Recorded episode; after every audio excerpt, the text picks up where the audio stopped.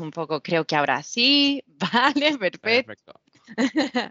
Eh, hola, bienvenidas al video podcast de Viajar Enseñando Español Online, el video podcast donde hablamos de viajes y dar clases de español. Brevemente, antes de presentar a nuestro invitado, te recuerdo que en la página web chrisblasquez.com encontrarás un vídeo de menos de tres minutos donde explico los primeros pasos para viajar enseñando español online. Y ahora ya sí, sin más dilación, voy a presentar a nuestro invitado de hoy, que es Borja y que está en Borja Odriozola y que está en Plencia, que no Palencia ni Valencia, Plencia, eh, que es un pueblecito muy chiquitito, luego nos contará si quieres. Borja es el profe más divertido y explicativo que yo conozco, da clases de español a intermedios y avanzados y crea materiales guapísimos para profes y para estudiantes que lo utilizan con sus profes. Tiene un juego que puedes utilizar con tus estudiantes y que te recomiendo un montón, que se llama Agibilibus, que además también tiene su propio podcast donde ya, ya nos contarás un poquito pero también salen las andanzas. Tiene un podcast que se llama Palabras, que es un podcast que trata sobre... No me acuerdo. Ah, sí, palabras. Y además yo salgo en el episodio, en el episodio más divertido, no mentira, pero bueno, salgo en el 120, lo he apuntado ahí, que hablando de signo, que me lo pasé también súper guay. Y es uno de los profes más persuasivos que existe y además te enseña a hacerlo en una sesión que va a tener extraordinaria de la que ya nos hablará. Borja, bienvenido. Hola Cris, pues muchas gracias por invitarme a tu, a tu casita. Estoy muy contento de estar aquí charlando contigo. Siempre me lo paso muy bien. Y de hecho, eh, ahora que has dicho lo del episodio del podcast en el que apareces de palabras, es que pocas veces me han roto tanto la cabeza en un, en un episodio de podcast por una anécdota que me contaste, que no sé si te acordarás. No voy a contarla aquí por si luego quieren, quieren escucharlo, pero, pero bueno, que estuvo muy guay se lo estuve comentando a mis estudiantes además.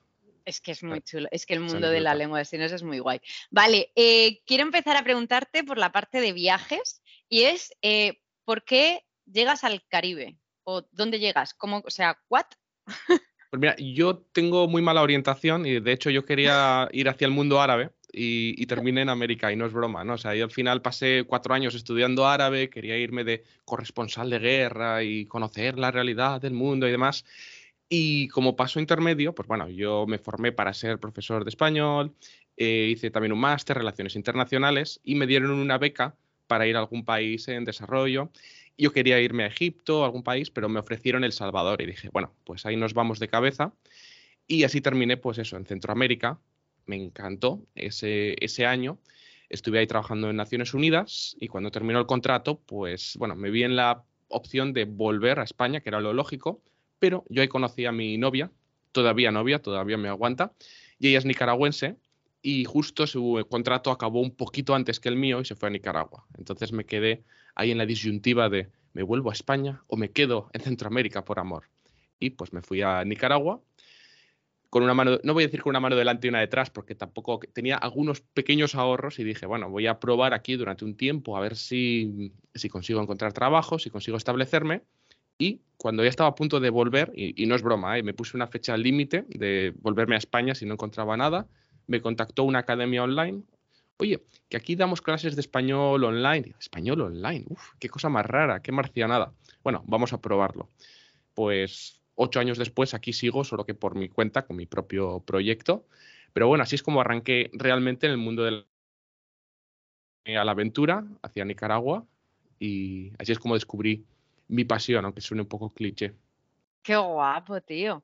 Y, o sea, tú para nada, es corresponsal de, me estoy leyendo ahora un libro, ¿conoces? Seguro que lo conoces. Este, ¿cómo se llama? Eh, es que siempre me lío. Javier, Javier, el, mayor, el, el exdirector del mundo. Javier. Em, no, a lo mejor no es Javier. Es que Ando muy descolgado ahora del Jiménez, mundo de, apellido Jiménez, apellido Jiménez. Bueno, ah, da igual. ¿Iker Jiménez? Oye, también mola. No, eh, bueno, da igual. ¿Sabes que uno me lo dijo mi abuela hace poco también, en plan, molar tú pa periodista, pero claro, yo creo que al final esa es un poquito la curiosidad que te, que te lleva, ¿no? Y te, no sé, te guía los viajes para preguntar y tal. Entonces... Pero iba a pasar muy mal Chipa en, conflictos, yo creo, de todas formas, sea, saltando de cráter en cráter y pero bueno. Ella llegaría haciendo paces, en plan, vamos a ver, te, jaleo aquí, tenéis huesos, compartid el hueso. vale, entonces, Nicaragua, eh, ¿qué, qué, onda? ¿Qué, ¿Qué hay ahí? ¿Qué se cuece por ahí? ¿Cómo es? No tengo ni idea. Sea, cero. Eh, bueno, ahora mismo se cuece algo bastante distinto que cuando yo llegué. Desafortunadamente la situación ahora mismo pues, es un poco complicada, pero, pero bueno, vamos por partes si quieres, porque yo cuando llegué a Centroamérica primero llegué a el, perdona, llegué a El Salvador, y es bastante distinto. Y de nuevo, han cambiado bastante la realidad de los dos países. Pero bueno, yo cuando llegué a El Salvador, pues era un país pues, con una situación de inseguridad enorme y sobre todo por los que llegábamos como cooperantes extranjeros, pues estábamos en una burbuja. Y es muy difícil realmente, no voy a decir conectar con gente ahí, porque la gente es súper amable, es como de la gente más amable que hay en el mundo. Lo que pasa es que sí hay como una barrera muy grande y es muy difícil llegar a hacer vida normal con gente del Salvador. Como no, no es fácil, ¿no? Hacer vida salvadoreña. Entonces terminas en una burbuja internacional que es un poquito lo que me pasó, que al final pues conoces gente de todo el mundo, pero me costó mucho conectar con, con gente de, allí. Que también, ¿eh? pues si quieres, te puedo contar luego historias, mis aventuras con mi taxista y demás, pero... Ah, eh, ¿Tienes tiempo? tengo tiempo, tengo tiempo. Pero bueno, el caso es que luego cuando me fui a Nicaragua, eso era completamente distinto, primero porque no existía esa situación de inseguridad y segundo porque fui a través de, pues por mi novia, empecé a conocer pues a sus amigos, eh, a hacer mis propios amigos y al final mi círculo social sí era 100% nica, se podría decir. Y entonces ahí sí era una situación mucho más relajada y, y, realmente podías hacer vida en el país, ¿no? Entonces es como ese contraste entre, entre los dos. Y, se me ha olvidado la pregunta. Eh, ni me acuerdo, pero me da igual. El, ¿Tú fuiste, fuiste en avión o, pasaste también por Honduras? Eh, nadando fui desde, desde mi pueblo. Eh. ¿Para ir a El Salvador o a Nicaragua? Sí, del Salvador a Nicaragua. Es ah. que me he, puesto, me he puesto el mapa porque no lo conozco, o sea, es que esa zona no la conozco. Y, claro, entre medio tienes Honduras. Entre El Salvador y Nicaragua he hecho diferentes, diferentes viajes. Eh, algunas veces volando, pero normalmente en autobús, que es un viaje ah. larguísimo, larguísimo, absolutamente largo, quiero decir, porque al final creo que está como a 500, 600 kilómetros, pero igual tardas 24 horas en total al final. ¿Por montañas o por qué? Por, bueno, no sé, no sé si es que las carreteras dan muchas vueltas o es que va muy lento y te puede pillar que de repente haya un bloqueo, que, en la aduana se pongan pesados, que es un, viaje un poco estresante. Que por cierto, tengo una historia con este viaje en autobús, historia de malentendido lingüístico, que es que cuando yo estaba en El Salvador y mi novia, pues en ese momento estaba viajando con su familia de El Salvador a Nicaragua, porque habían ido a visitarla y justo pues ella se iba para Nicaragua. Em, se iba de vacaciones, da igual. El caso es que yo estaba en la oficina tomando el café y me llama como muy agitada, muy agitada diciéndome que su autobús que se dio vuelta. Digo, pero estáis volviendo para El Salvador, ¿qué pasa? Te voy a recoger. Eh, que no, que se dio vuelta. Pero bueno, dime a qué hora. Y estaba como intentando organizar, como que bueno, que es una faena, ¿no? Que el autobús, no sé qué, que, que está boca abajo, que estamos boca abajo en el autobús. Bueno, pues que el autobús eso, se había dado la vuelta completamente y a día de hoy pues seguimos con él, porque tú no me entendías, que no Pero bueno, que mala carretera y, bueno, eso. Ya está, sí, no, yo te entiendo, yo lo pasé muy mal cuando fui de, Lima a Cuzco, no, sé si fue a Cuzco o a no sé qué pueblo eh, andino, y tío, iba, es que claro, yo iba viendo el precipicio y decía, hoy es mi último día, por lo menos la vida me deja, ¿sabes?, viajando, pero bueno, sí, este, yo qué sé, maneras diferentes. Al final, pues un poco lo que dices, y también estamos acostumbrados a unas carreteras, lo diferente pues nos choca mucho. Qué guay, tío. Tengo es más en la zona de Honduras, donde suele haber más, más problemas o carreteras que de repente hay como un agujero o lo que sea, pero, pero sí. Toda esa zona es como que tiene un acuerdo o algo así, ¿no? Porque tú tienes, puedes ver Nicaragua, Honduras y El Salvador o algo así en tres meses, o sea, toda esa zona, ¿no? Sí, el CA4, que ha cambiado un poquito también desde entonces. De hecho, ahora, pues, de nuevo, mi, pareja pues, estuvo en Nicaragua recientemente, estuvo por toda Centroamérica, pero por trabajo. Y para su sorpresa, resulta que ahora para ir a Nicaragua o para, no, recuerdo, pero para viajar entre Nicaragua y El Salvador, tienes que pedir, si eres nicaragüense, un permiso una, una o dos semanas antes. Siempre es bueno revisar estas cosas antes de viajar. Tú lo sabes muy bien, Chris, porque, porque bueno, igual crees que sabes, pero, te lo pueden haber cambiado de una semana para otra. Pero sí, hay una especie de acuerdo de libre tránsito para moverte entre, entre cuatro países. No incluye a Costa Rica. Costa Rica va un poquito más a, su aire. Entonces sería Guatemala, la, ¿no? Guatemala, Honduras, eh, Nicaragua, El Salvador. El Salvador. Estoy viéndolo, ya te digo, en el mapa porque no conozco. No, normal. Yo, hasta que fui ahí no, no, muy bien. Es una pena que Centroamérica es como la gran, la gran desconocida, ¿verdad? Que todo el mundo habla de Sudamérica, México, pero, pero bueno, que Centroamérica es maravillosa. O sea, hay muchos sitios. ¿Son, parecidos? Bueno. Tiene, sí, tiene muchos elementos comunes. Si te refieres, por ejemplo, a paisaje, hay ciertas cosas como, bueno, que, que dan al Caribe, eh, es, bueno, menos El Salvador, El Salvador no, no da al Caribe, pero bueno, eh, tiene el tema de los volcanes, son países volcánicos, que es, maravilloso, es una locura lo de estar ahí, sobre todo en Nicaragua, es una pasada que puedes hacer mucho turismo volcánico, incluido ver la lava, o sea, hay un volcán, el volcán Masaya, que tú puedes subirte por la noche, miras y ves el magma, o depende de la época, ¿no? Pero es que ves y lo escuchas, que es casi más impresionante, un que notas la tierra que está ahí agitándose debajo. madre mía. Pues sí, eh, tiene ciertas cosas en común, pero luego también tienen identidades muy, muy arraigadas cada uno. Cada uno es diferente. No sé si al final siempre pasa eso. ¡Buah, qué guay! Eh, hablando de eso, quería preguntarte cómo. Ay, no he apuntado la pregunta, maldita sea. ¿Cómo acabas tú con un pescado? Eh, no sé si era una foto de Nicaragua y algo de un volcán. Vale, sí, en el sobre mí de mi web, pues bueno, hablo de... Digo que aquí estoy a punto de tirarme por un volcán, eh, que es verdad. Lo aparezco con un pescado gigante de, peluche. No recuerdo por qué, pero en el sitio en el que estábamos esperando para subir al volcán había un pescado gigante y dije, yo quiero una foto con esto. Pero bueno, eh, lo del volcán te respondo rápido. Si vas a, creo que es por la zona de León, hay una ciudad ahí en Nicaragua, León, cerca hay un volcán, el Cerro Negro, que lo que es el volcán no es tan espectacular como otros, pero lo que tiene de peculiar es que es un volcán arenoso. Tiene una arena negra, entonces tú puedes subir con un trineo y tirarte en trineo por todo el volcán, por la ladera. Y aparecen ahí, tienes una tabla con los récords de velocidad que se han alcanzado ahí, tienes las historias que cuentan de gente que ha bajado en bici, no sé cómo, que hubo un tipo, por ejemplo, que se tiró en la bici, se rompió todo y mientras estaba en el hospital, otro tío se tiró y batió el récord, ¿no? Pero bueno, eso es lo de tirarse por el volcán. Luego, el hombre del pescado, eh, la cosa es que yo, como te decía, empecé a dar clases en Nicaragua, ¿no? Daba clases online. Pero bueno, mientras estaba yo ahí, pues una compañera de mi piso, de, bueno, piso no, casa, eh, vivía en una casita con unas compañeras muy majas, pues una de ellas tenía un amigo que era profesor de lengua de signos. No exactamente profesor, lo que hacía era, es que era algo chulísimo, a ti te encantaría, viajaba por todo el mundo a diferentes academias de lengua de signos para enseñarles su metodología, para poder crear vídeos, para ayudar a otras personas, no sé. Pero era como una especie de maestro sensei que viajaba por el mundo y, era un tipo maravilloso. Bueno, pues como no sabía casi español y le tocaba pasar como seis, siete semanas en Guatemala, eh, en breves, pues bueno, le estuve dando unas clases. Y claro, yo era un profesor novatillo enseñando a un maestro que me sentía se habla del síndrome del impostor. Pues imagínate lo que sentía yo enseñándole a este hombre. Bueno, pues el hombre muy receptivo, muy simpático, y lo mejor de todo es que me enseñó a enseñarle. Por ejemplo, pues estábamos viendo vocabulario básico y cuando hablamos de pescado, me dijo, no, no, Borja, pescado no, pescado.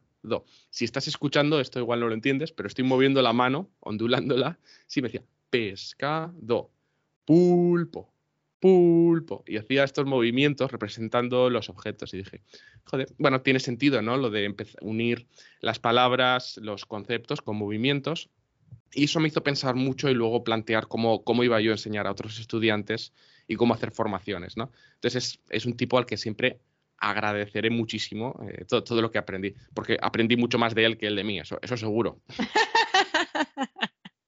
Bueno, no, no te mm, infravalores, que seguro que también aprendí un montonazo de, ti. Vamos, segurísimo. Seguro, seguro, seguro. Vale, eh, la persona más random que has conocido viajando. La persona más random que he conocido viajando. ¡Buah! Eh, Me has dicho que te dé ahí espacio a la interpretación y a la improvisación. en la frente. Vale, te cuento, una. Esto fue en el avión. O sea, es que no sé si estaba volviendo de Nicaragua hacia España o qué, pero había dos dominicanas y una de ellas era una mujer súper operada. Y lo de operada no es un juicio que digo yo, es que nos contó todo sobre sus operaciones durante todo el viaje. Eh, pues se iba hacia los Emiratos Árabes porque un tipo como un magnate, pues que de vez en cuando la contrataba a ella y a otras chicas para acompañar y no sé qué, y nos iba contando a mí y a otra señora lo de su viaje, y dice, sí, porque me acaban de operar los pechos, porque mira cómo los tenía antes y nos empezó a enseñar las tetas, eh, o sea, las tetas, las tetas, Sin censura. fotos de antes, ahora, y dices, que no me convence, ¿qué os parece? Y nosotros, ah, sí, sí, yo, sí, está bien, está bien ahora, no sé qué. Yo pensaba que la otra mujer era amiga de esta, en cuanto fui al baño me, agarró la otra señora y me dijo, ¿pero a ti te parece normal esto? No. Hostia, qué fuerte. Y nos estuvo contando pues, su vida, que si no sé qué. Y luego cuando llegamos a Berlín, a una de las escalas, la mujer estaba aterrada por dónde tenía que ir, que no, que se perdía. Me tuve que meter casi en su zona de embarque para acompañarla porque estaba temblando. Yo, pero no es la primera vez que viajas. No, no, pero. Y bueno, como que lo pasó, lo pasó muy mal viajando, no sé me daba, me daba penita. Ya, es que yo qué sé, yo pienso que al final ese tipo de cositas son, no sé, a lo mejor me equivoco, pero cositas que hay que sanar del pasado, pienso yo. Vale, el viaje más guay que has tenido. El viaje más guay. Eh, yo tengo un recuerdo muy, muy, muy especial de Siria. Yo fui a Siria. Siria, qué guay! Antes, antes de la guerra, lógicamente, y bueno, pues fui para aprender árabe y tenía muchas ganas porque además yo tengo una amiga siria que, bueno, pues yo la conocí en, otro viaje, da igual, el caso es que como estaba, estaba aprendiendo árabe me dijo, oye, tienes que venir para aquí, entonces es que es maravilloso. Y Damasco pues es una ciudad, o lo era al menos, una ciudad encantadora, la gente increíble. Tuve la oportunidad de ir pues, a la casa que tenía con la familia, eh, mi amiga, ver un poquito la vida allá y pues lo recuerdo como algo, como algo mágico que, bueno, pues desafortunadamente... Eh, además, me suelen decir mucho mis amigos que yo voy rompiendo países, que cada vez que visito un sitio pues, como que pasa algo, ¿no? Me fui a Túnez, empezó la, la, la primavera árabe, no sé qué. Y, y, bueno, pues ese viaje fue, fue muy especial y tengo mil, mil, historias, sí. ¿Te acuerdas de algún choque cultural que tuviste? ¿O algo que te, te, te descolocara? Eh, en Siria en particular. Eh, bueno, ya cuando fui a Siria iba con el culo pelado un poquito porque ya, ya había estado en otros países árabes, sabía, pero ah, bueno. Algo que me chocó mucho, por ejemplo, en Túnez, ir a una zona muy turística de playa. Fuimos, eh, yo iba a una academia, estudiaba ahí, pero bueno, hicimos un viaje de fin de semana, fui con unas amigas y estábamos en la playa y de repente nos viene un tipo como un vigilante de la playa, digamos, oye, perdonad, eh, a las chicas, les decía, ¿podéis moveros eh, como 50 metros hacia un lado, es que hay un señor tomando el sol que no le gusta estar viendo mujeres delante y, pues que si podéis apartaros. Oh, claro. Qué fuerte, pero... Y mis amigas dijeron que sí, pero, pero vamos, cabreadísimas y... Pero, pero qué derecho tiene, ¿no? Ese tío de... Es que no quiero estar viendo mujeres delante, ¿no? Claro, espacio público para allá, claro, wow. Quiero decir, pero que no estaba prohibido que las mujeres accedieran a la playa, no estaba prohibido que llevaran bikini, pero, pero bueno, como a un señor le molesta, pues el resto tiene que moverse, ¿no? E, ese tipo de cosas, pues que, que generan mucha frustración, pero bueno. Que te, sí, que te descolocan. Oye, que yo que al final es como cuando viajas a países de este estilo, no es que tú estés de acuerdo con el gobierno y ni las leyes, ni a lo mejor incluso ciertas partes de la cultura, pero vas precisamente para descubrirlo y, o yo por lo menos me lo tomo como para decir, joder, qué suerte tengo en España, ¿eh? Que yo, eh, ha sido salir, yo fue salir y yo era súper anti-España, no sé qué tal. Fue salir y dije, vengo súper patriótica, pero de las de verdad, ¿sabes? De decir, qué suerte tenemos en España en muchísimas cosas. Y luego hay otras que hay que mejorar, pero joder, qué guay, qué guay España en muchos, muchos sentidos. Eh, el viaje más sucio. El viaje más sucio. Eh, Siria, no. tengo anécdotas sueltas de, viajes eh, en condiciones así. Por ejemplo, en, Siria no diría que fue un viaje sucio en absoluto, pero sí hubo alguna excursión que hicimos que, madre mía, por ejemplo, al final te ibas a sitios que no están tan habilitados para el turismo. Y me acuerdo, por ejemplo, de ir con, de nuevo con, unos amigos, eh, íbamos hacia Alepo. ¿sí? Y nos, bueno, está, en el norte de Siria. Espectacular. Eh, ahora mismo, desafortunadamente, creo que en ruinas, pero bueno, que fuimos a un hostal que estaba hecho, hecho, hecho una mierda, pero bueno, todo como mugriento. Y me acuerdo que iba con mi amigo alemán y nos separaron a las chicos y chicas, ¿no? Por cuartos, bien. Y teníamos dos camas para el chico alemán y yo. Bueno, nos las asignamos y el, y el amigo vio una cama con una mancha amarilla enorme en la sábana, ¿no? Y claro, lo cogió y se fue donde el señor dijo, oiga, perdone, que está esto. Ah, perdone. Cogió un bote de spray, le hace... Le echa la mancha, toma. Limpio, como nuevo. ¡Qué fuerte! Y, eh, yo para ese tipo de viajes utilizo, suelo utilizar unas sabanitas, ¿sabes? Las, eh, los, eh, ¿cómo se llaman? Los sacos de dormir sábana. Me compré uno hace muchos años y me gusta llevarme unos porque son chiquititos, no ocupan mucho y yo soy muy asquerosilla con todo. Em, y claro, cuando, viajas así, sabes que te las puedes encontrar y no te puedes enfadar. Entonces, bueno, porque te jode el viaje. Vale, qué guay. Oye, ¿cuándo fuiste a Siria? ¿Qué época? 2010 creo que fue, 2010 o 2011. ¿Y cuándo empezó todo este tema de la guerra? Eh, un año o dos después, creo. Vaya tela, qué guay. Yo tengo un alumno sirio y me habla maravillas, maravillas, maravillas. De hecho, creo, te diría, me aventuraría a decir que los eh, árabes que vinieron a España vienen de Damasco, ¿no? ¿Puede ser? Eh, ahora mismo no recuerdo mucho. En su, momento estudié bastante la historia. Sí hay bastantes que entraron desde el, bueno, desde el sur de, desde el sur, bueno, el sur de España, desde el norte de África, digamos. Sí. Pero em, sí, sí, sí. Eh, no, no, no me acuerdo. Vale, eh, cuéntame eso de lo de la sesión extraordinaria. ¿Qué es eso? Vale, pues desde hace un tiempo intento ayudar a otros profes por, bueno, primero porque me lo empezaron a pedir, sobre todo durante la pandemia, pues cuando mucha gente tuvo que adaptarse al mundo, al mundo online, pues necesitaba un poquito de ayuda, que le echen un cable aquí, allá, quiero montar mi proyecto. Y como ya llevaba pues unos años con mi propio proyecto, pues empecé a echar una mano, ¿no? Y empecé a darme cuenta, primero, de que, de que les estaba ayudando y segundo, que disfrutaba mucho haciéndolo.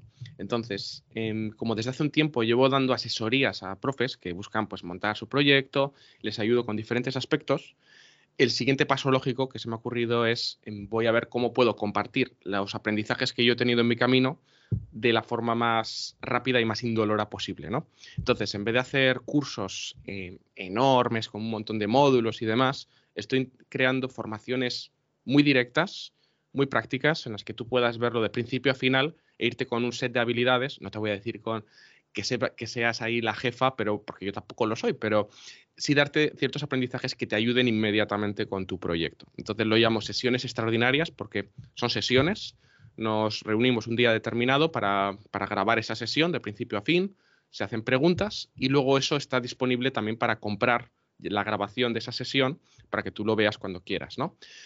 Y extraordinaria porque son habilidades que los profes normalmente no, no imaginamos que tenemos que adquirir, ¿no? Cuando nos formamos, pues pensamos que la parte didáctica lo es todo, pero si tú quieres conseguir estudiantes, tienes que tener una web, tienes que saber escribir buenos textos, tienes que saber comunicar y todo eso son habilidades que lo que yo he ido adquiriendo voy compartiéndolos a través de estas sesiones. Y la primera que he lanzado por el momento es sobre escritura persuasiva, que no es mentir y no es manipular, es expresar, es ofrecer lo que tenemos que ofrecer de la forma más atractiva posible para el estudiante.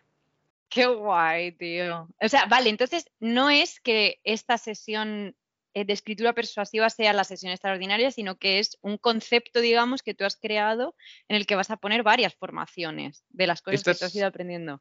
Eso es, esta es la primera sesión extraordinaria de, posiblemente muchas. Eso es. Va, qué guay, seguro, seguro. Además, todo lo que hace el Borja está bien. Pero no quiero o sea, hablar de esto maravilloso sin hablar también de los fracasos, que, poco se habla, ¿no? Que me has comentado tú.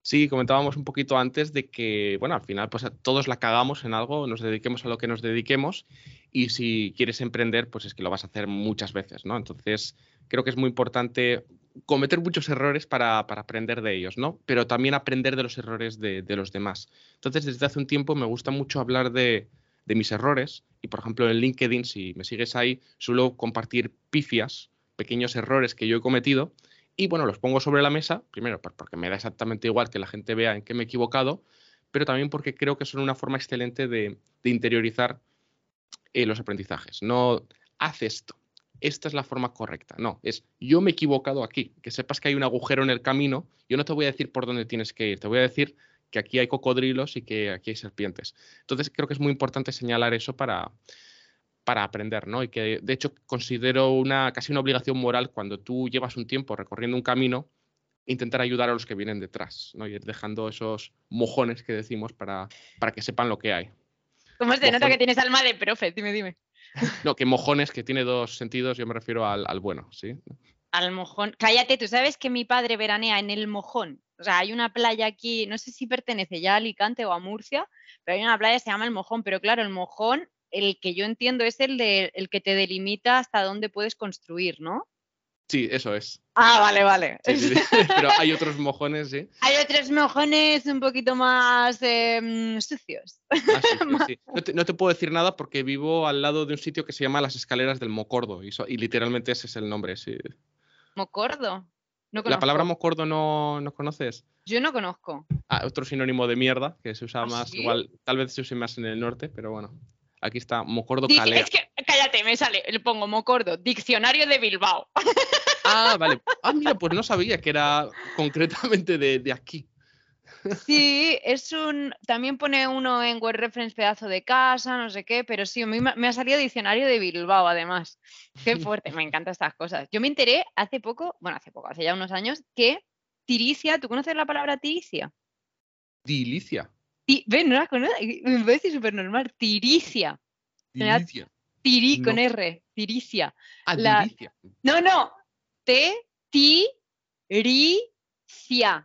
La tienes que enviar al podcast para que hable de ella. pues es una palabra murciana, me han dicho. Yo pensaba que era súper normal, ¿sabes? Como quien dice agua. Pues la tiricia es esa cosa que te da cuando... Eh, menos heavy que cuando rayas con las uñas la pizarra. Eso ya, es, eso ya no es tiricia, eso ya estás pasado. Pero es esa sensación de... ¿Sabes? Por ejemplo, el, este de los dientes, te puede dar un poquito de tiricia. ¿El qué de los dientes? Eh, cuando haces así. Ah, vale. Sí, eso me da un poquito más que tiricia, yo creo. Ya, es repelús o repeluco del bueno. Yo creo que eso es repelús, a lo mejor es como un repelús, pero repelús puede ser cualquier cosa. Bueno, este tipo, Es, al final es eso. Eh, buena palabra. Sí, es muy bonita además, a mí me gusta, tiricia. Eh, ¿Qué es lo que más te gusta del emprendimiento y qué es lo que menos? Lo que más me gusta es el estar aprendiendo. lo que menos, porque si no es que luego te digo que no me gusta que quede negativo. lo que menos me gusta del emprendimiento mm, es que mi jefe es muy cabrón, básicamente. Entonces, al final es, difícil a veces, al menos para mí, separar eh, la frontera entre trabajo y vida, vida personal, o esta es la hora de parar, Borja. Al final, pues estoy pendiente. Uy, me ha llegado un email de no sé qué y, cuesta mucho desconectar. La parte buena de eso es que cuesta desconectar, en parte por las preocupaciones que conlleva ¿no? tener un negocio, pero también porque, al menos en mi caso, me motiva muchísimo. Entonces, es algo que me frustra un poco cuando mis amigos me preguntan que, ¿qué tal la semana? ¿En qué andas? Es que me vienen muchas veces solo cosas de trabajo que me motivan muchísimo, pero que para el exterior son aburridísimas, ¿no? Es que si yo te cuento las cosas en las que estoy, a mí me emocionan, pero él te lo va a decir, pues vale, pues estás creando una formación, pues estás estudiando no sé qué, vale.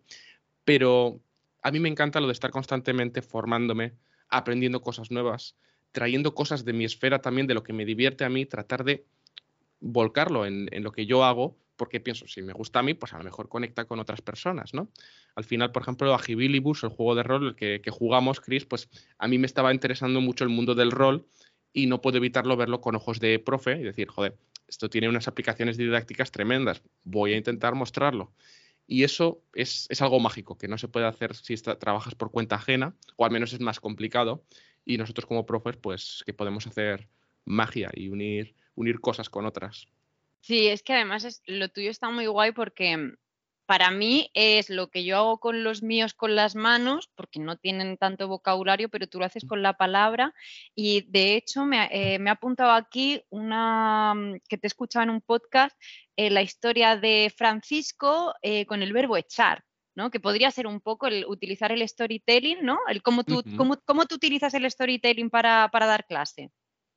Eso es. Sí, al final es que las historias, decir, no, no, estamos descubriendo nada nuevo, los seres humanos estamos cableados para aprender a través de historias, ¿no? Desde los primeros hombres, mujeres de las cavernas que se reunían, que hacían una hoguera y se ponían a hacer figuras eh, y que, que aparecían en las cuevas es la forma en la que aprendemos. Entonces, tú cuando en vez de explicar un concepto súper complicado, cuentas una historia, pues eso se entiende mucho, mucho mejor. Entonces, al final, aprender a ser buen profe también es aprender a, contar historias y a transmitir el conocimiento a, través de ellas, sí. Y el, humor, además. O sea, o yo por lo menos, es utilizar el, el, humor para hacer el proceso de aprendizaje como más divertido. Y eso, y porque es como, tío, si tengo que estar todo el día haciendo un trabajo, Mm, prefiero estar de buen humor, ¿sabes? Ya lo pasé mal lavando platos, Es como, uff, qué pesadilla, o que te dolía la espalda, por lo menos aquí. Bueno, ¿cómo es tu día a día de profe? De profe, emprende profe. Mi día a día es que me levanto muy tarde, me levanto muy tarde. ¡Ah, yo también! ¿Te sientes mal? Sí, siempre. Ay, es que tengo que cambiar mi vida, tengo que acostarme más temprano. Pero bueno, al día siguiente me vuelvo a levantar tarde. Me pongo a revisar un poquito los correos, a ver qué, qué hay intento dedicar un tiempo a formación por, la mañana. Ah, eh, luego empiezo normalmente más a la parte de crear contenido, empiezo a escribir emails, si estoy haciendo alguna formación, algún material, me pongo a ello. Tengo unos bloques de clases, suelo tener algunos huecos en medio que me voy a andar todos los días. Muy importante, salgo a andar por lo menos una hora, que suelo estar también escuchando podcasts, estudiando o escuchando cosas frikis también. Vuelvo, tengo algunas clases más, suelo dedicar otro rato a, a, formarme y también entrenar. Entrenar, hacer ejercicio pues casi todos los días. Y más o menos ese es mi, día entre estar pues formación, creación y clases. Es lo que intento tener esos tres bloques cada día.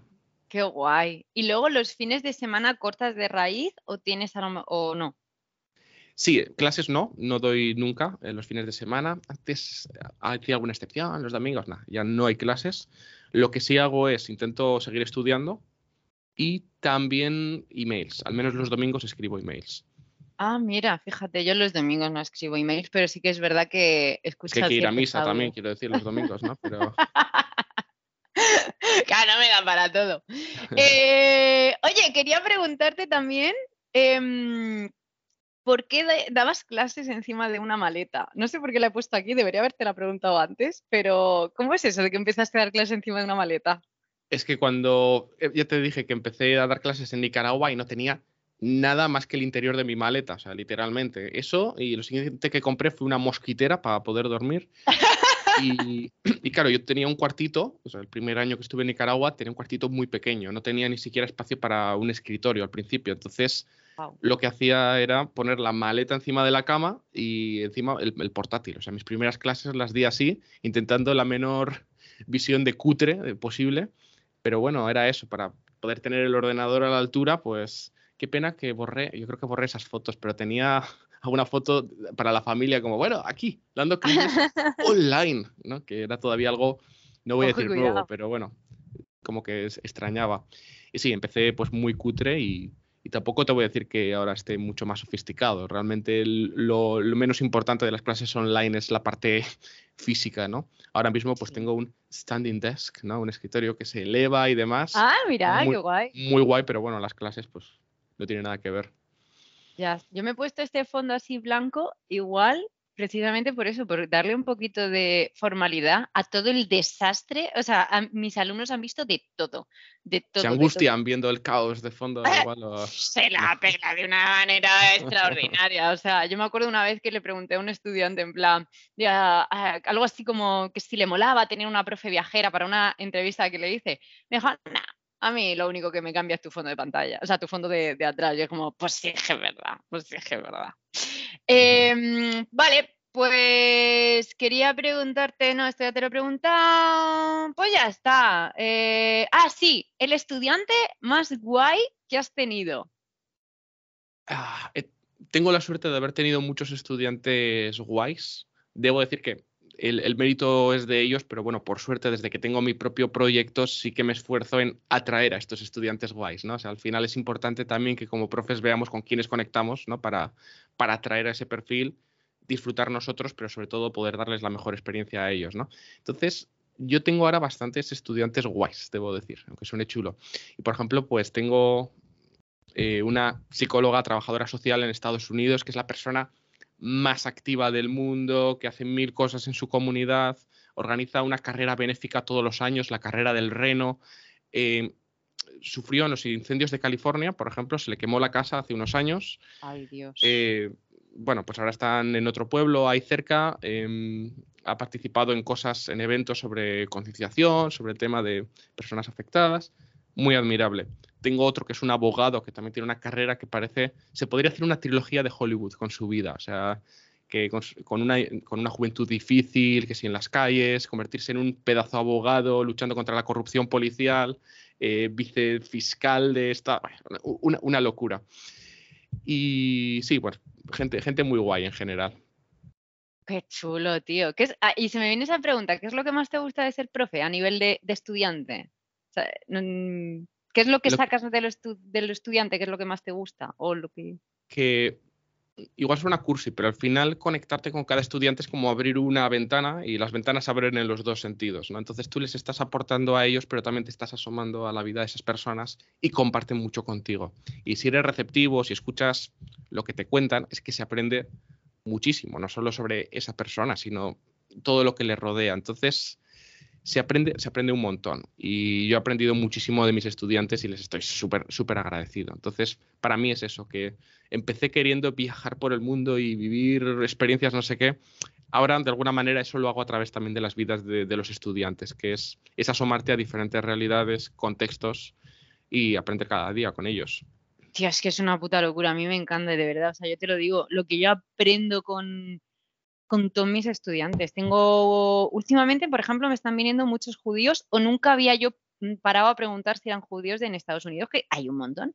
Y estoy aprendiendo un montonazo con el tema pues, de Hanukkah, de claro que ellos no hacen la Navidad. es que es una tontería, pero nunca me lo había planteado.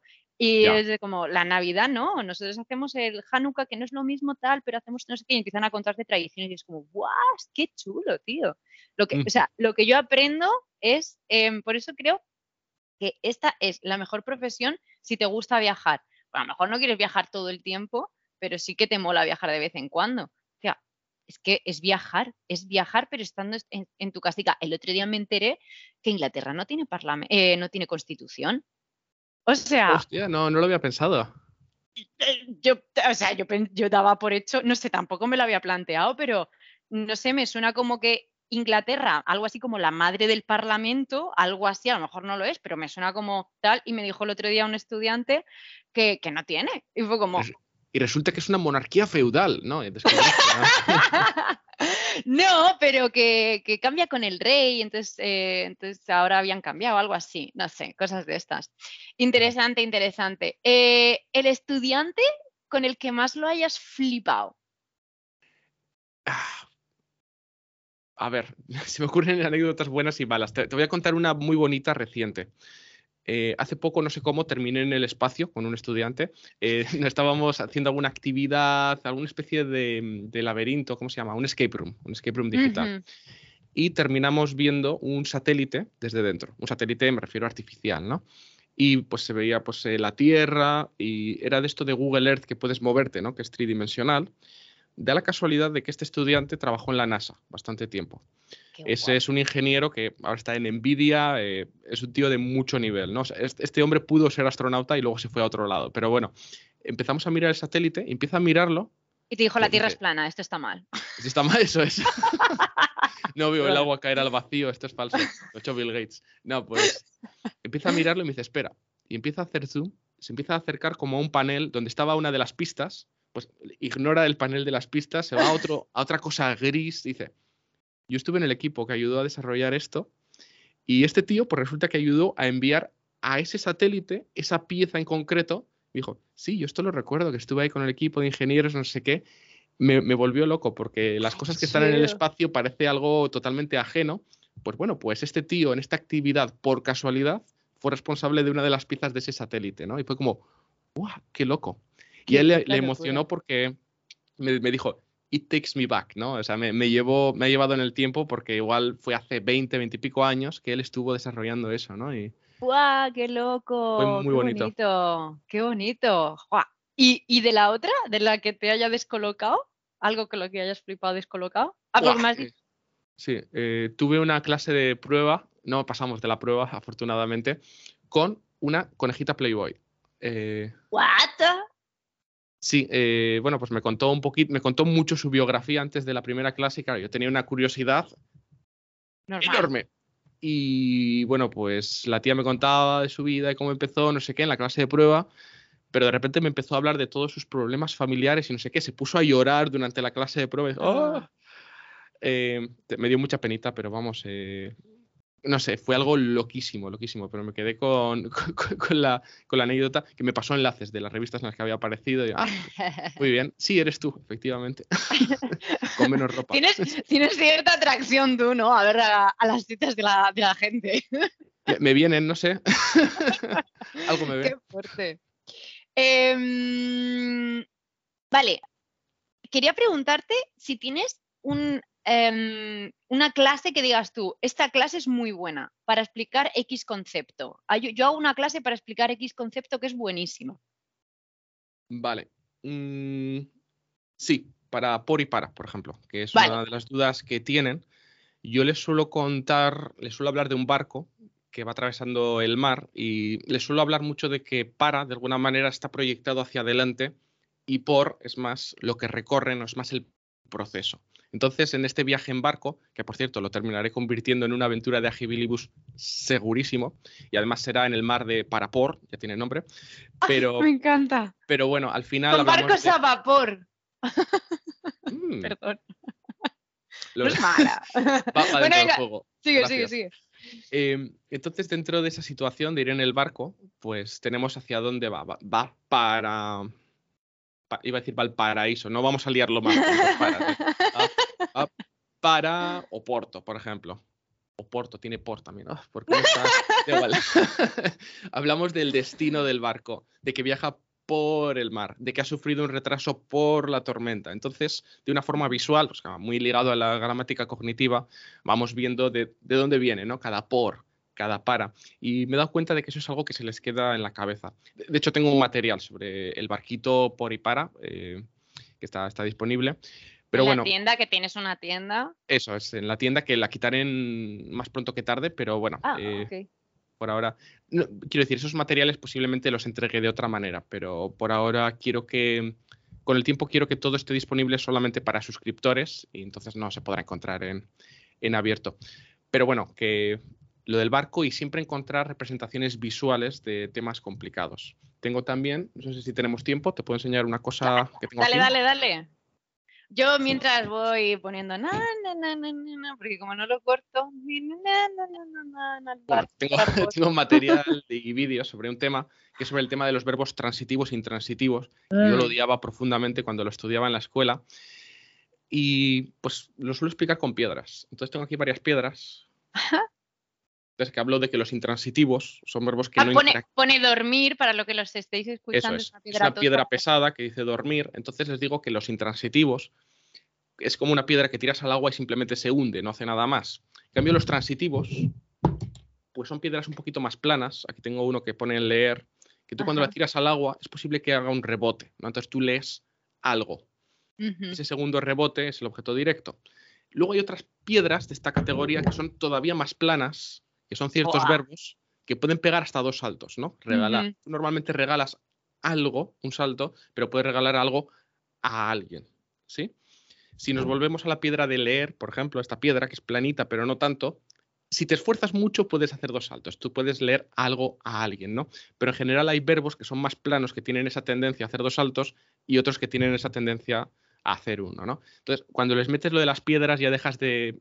te sales del lenguaje de transitivo, intransitivo, y empiezan a entender un poquito más, ¿no? De qué va el juego. Qué bueno, ¿de dónde sacaste esa maravilla de idea? O sea, ¿si te ocurrió fue una formación o cómo? Me cayó una piedra en la cabeza. No, no, no sé.